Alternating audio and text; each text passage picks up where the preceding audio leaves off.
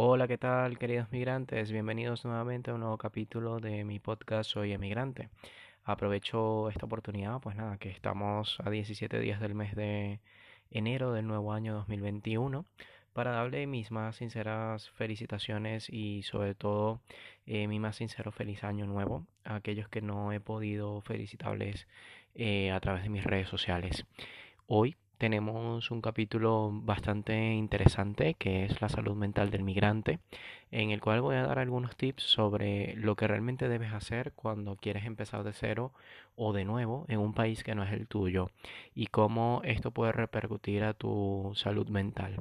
Entonces, sin más, empezamos en segundos. Empezar de cero, adaptarse, volver a empezar en un país que no es el nuestro conseguir un futuro mejor y aprender que en esta vida todos somos importantes. Soy José Manuel Recamarich, arroba psicomigrantes,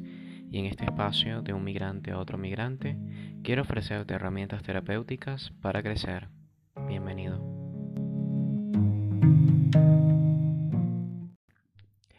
Y es así como ya tenemos 17 días del nuevo año. Un año que, que bueno, que esperemos que sea muchísimo mejor que el 2020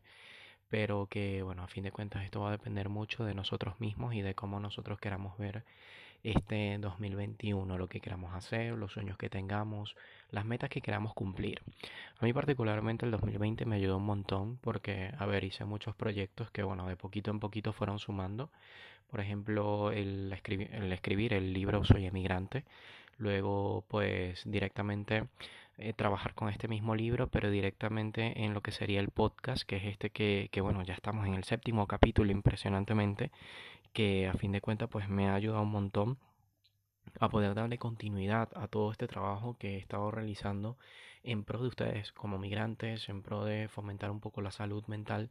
del migrante, de lo que vivimos, de cómo lo vivimos y de sobre todo pues qué hacer con todo eso que sentimos a la hora de querer empezar de cero o empezar de nuevo en un país que a fin de cuentas no es el nuestro. Entonces, em, realmente el tema de hoy justamente tiene que ver con esto, tiene que ver con la salud mental del migrante. No sé si en alguna oportunidad te has puesto a pensar que, bueno, que es necesario acudir a un psicólogo, un psicoterapeuta, que esté siempre allí, por lo menos pendiente y buscando la manera de apoyarte en todo tu proceso migratorio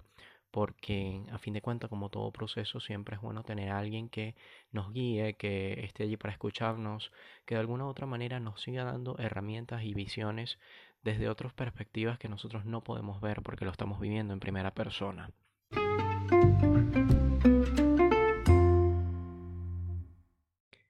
La salud mental del migrante es uno de los puntos más importantes que tenemos que abordar. Lo cierto es que muchos de los pacientes que he tenido y muchos de ustedes como seguidores me han comentado que bueno que durante el proceso migratorio pues hay digamos muchas aflicciones a nivel psicológico. Está la ansiedad que generalmente no nos deja. Está directamente lo que son los síntomas depresivos. Está el síndrome de Ulises que puede sucedernos a cualquiera de los que tengamos una migración traumática está justamente el duelo migratorio, que es algo bastante común y que por el que prácticamente todos los migrantes llegamos a pasar en algún momento. Pero también hay aquellos que sencillamente se enfocan en lo que no tienen. Y eso justamente es algo que tenemos que cambiar. Yo creo que una de las primeras recomendaciones para mantener una buena salud mental como migrante es el hecho de enfocarnos en lo que tenemos para poder sobrellevar la situación. De esta manera vamos a poder conseguir mejores objetivos, mejores metas, vamos a superarnos en un tiempo mucho más rápido del que probablemente lo hagamos si pensamos justamente en lo que no tenemos. Muchas veces los migrantes cuando salimos de nuestro país salimos buscando un futuro mejor. Y ese futuro mejor se plantea en el hecho de que han escaseado muchísimas cosas que cuando llegamos al nuevo país que no es nuestro directamente, pues nos damos cuenta que aquí no hay ese tipo de escasez. Por ejemplo, en el caso de Venezuela, pues para nadie es un secreto que desde hace muchísimos años empezó a escasear, digamos, productos de primera necesidad, empezó a escasear incluso el efectivo, las medicinas. Y pues claro, cuando llegas a otro país donde estos problemas no son los que realmente los atacan a ellos, pues nos quedamos muy impresionados y partimos del no tener. Al partir del no tener, giramos nuestra vida y hacemos que nuestra vida gire en un ciclo de siempre querer tener, tener, tener, hasta el punto en el que realmente nos perdemos en lo material, en algo que realmente no importa. Y que sí que es verdad que vivimos una situación traumática por no tener quizá acceso a estas cosas tan simples que básicamente forman parte del derecho humano, pero que realmente esto nos ha enseñado eh, lo que es no tenerlo, el hecho de tener una pérdida tan grande y el hecho de sentirnos incluso vulnerables por no tener el derecho a adquirir este tipo de productos. Entonces, número uno, como migrante, para preservar tu salud mental es partir de lo que tienes y no de lo que no tienes. En base a lo que tienes, haz tus metas, haz tu planificación, haz tu rutina diaria y enfócate en conseguir aquello que realmente consideres que sea necesario. Como número dos, yo planteo que siempre el migrante esté en contacto con su familia, con sus amigos, con todas aquellas personas cercanas que tuvo en algún momento, que comparta sus emociones, que le comente la realidad de lo que está viviendo y que de una u otra forma sea siempre tenga alguna u otra persona pendiente de él, porque es súper importante el hecho de tener una persona que siempre sea tu apoyo, sea tu sustento, en el momento en el que necesites hablar tengas con quién drenar y que evidentemente si no tienes esta oportunidad, pues que tomes un cuaderno, que tomes un diario, una pequeña libreta y que empieces a escribir todo eso que vives, porque esto nos va a servir de registro, registro cuando los días no son tan buenos y nos demos cuenta de que al revisar todo aquello que hemos escrito, dibujado o simplemente plasmado en unas hojas de papel, también hay cosas positivas que seguramente nos van a beneficiar. Como punto número 3, considero que es súper importante saber qué hacer con lo que sentimos.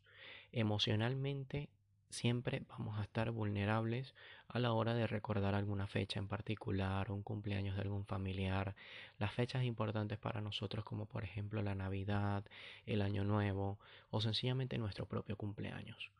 Estos momentos son sumamente emotivos porque estamos muy lejos de nuestra tierra y muy lejos de los que conocemos.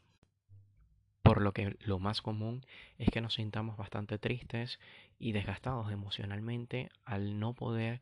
eh,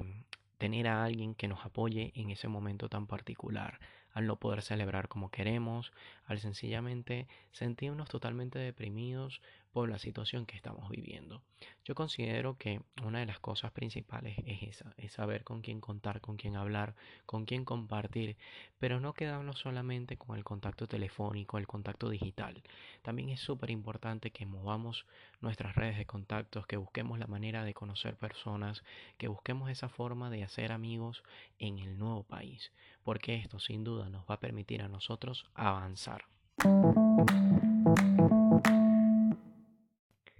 Y ya siendo la última y cuarta recomendación, pues no puede faltar el hecho de tener una persona que te apoye emocionalmente, que sea un profesional de la salud mental, que sea un psicólogo, que sea un psicoterapeuta, que bueno, que tú puedas elegir porque a fin de cuentas es una persona que te va a acompañar en todo tu proceso migratorio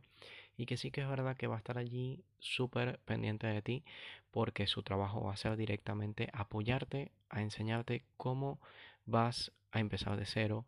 qué es lo que realmente importa, qué vas a hacer con todo eso que sientes, cómo superar la depresión, cómo superar una ansiedad migratoria, cómo superar el duelo migratorio que seguramente puedes llegar a, pasar en algún momento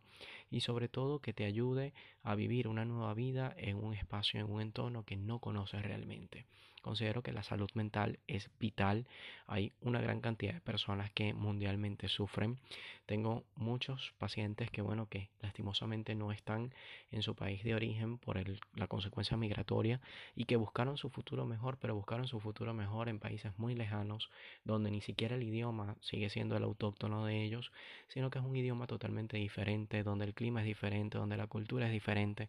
y donde simplemente han podido abocarse a aquellas personas contacto que han tenido en ese país, pero que todavía sienten que no tienen el apoyo suficiente. Es súper importante que preservemos nuestra salud mental porque sin ella pues muy pocas cosas podemos conseguir. Esto del éxito del migrante y el fracaso del migrante va mucho de la actitud que tengamos cada uno de nosotros y del apoyo emocional que vayamos a tener en base a lo que vamos viviendo poco a poco. Recuerda que emigraste para conseguir un futuro mejor y que no emigraste simplemente para vivir un proceso tortuoso, difícil, negativo, en el que a fin de cuentas el éxito no lo vas a encontrar siempre que te encuentres viendo hacia el punto de vista negativo. Por eso yo te recomiendo que bueno, que no tomes a la ligera el tema de la salud mental y que siempre que puedas busques el apoyo de algún psicoterapeuta, algún psicólogo, algún profesional de la salud mental que esté especializado en este tipo de eh, casos como la migración, porque estoy muy seguro que te va a hacer de mucho bien.